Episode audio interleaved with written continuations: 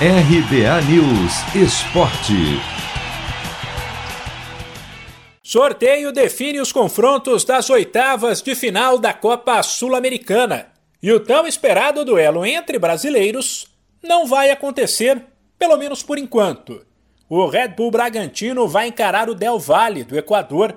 O Atlético Paranaense terá pela frente o América de Cali e o Grêmio pegará a LDU.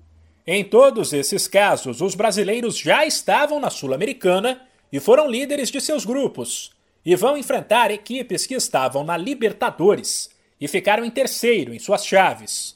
E apesar de Grêmio e Red Bull Bragantino terem que jogar uma das partidas na altitude de 2.800 metros de Quito, dá para dizer que em todos esses casos, os brasileiros são favoritos, ou no máximo farão duelos equilibrados.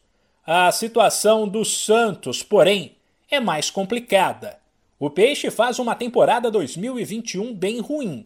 Quase foi rebaixado no estadual, entrou na Sul-Americana por ter sido eliminado da Libertadores e vai encarar o Independiente, time argentino que em seis jogos na Sul-Americana somou quatro vitórias e dois empates, e ainda carrega a tradição de ser o maior campeão da história da Libertadores com sete títulos.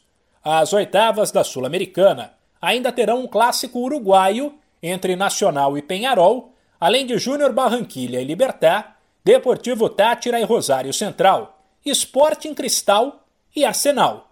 Caso os dois se classifiquem, aí sim, nas quartas de final, haverá um duelo entre brasileiros, Grêmio e Atlético Paranaense.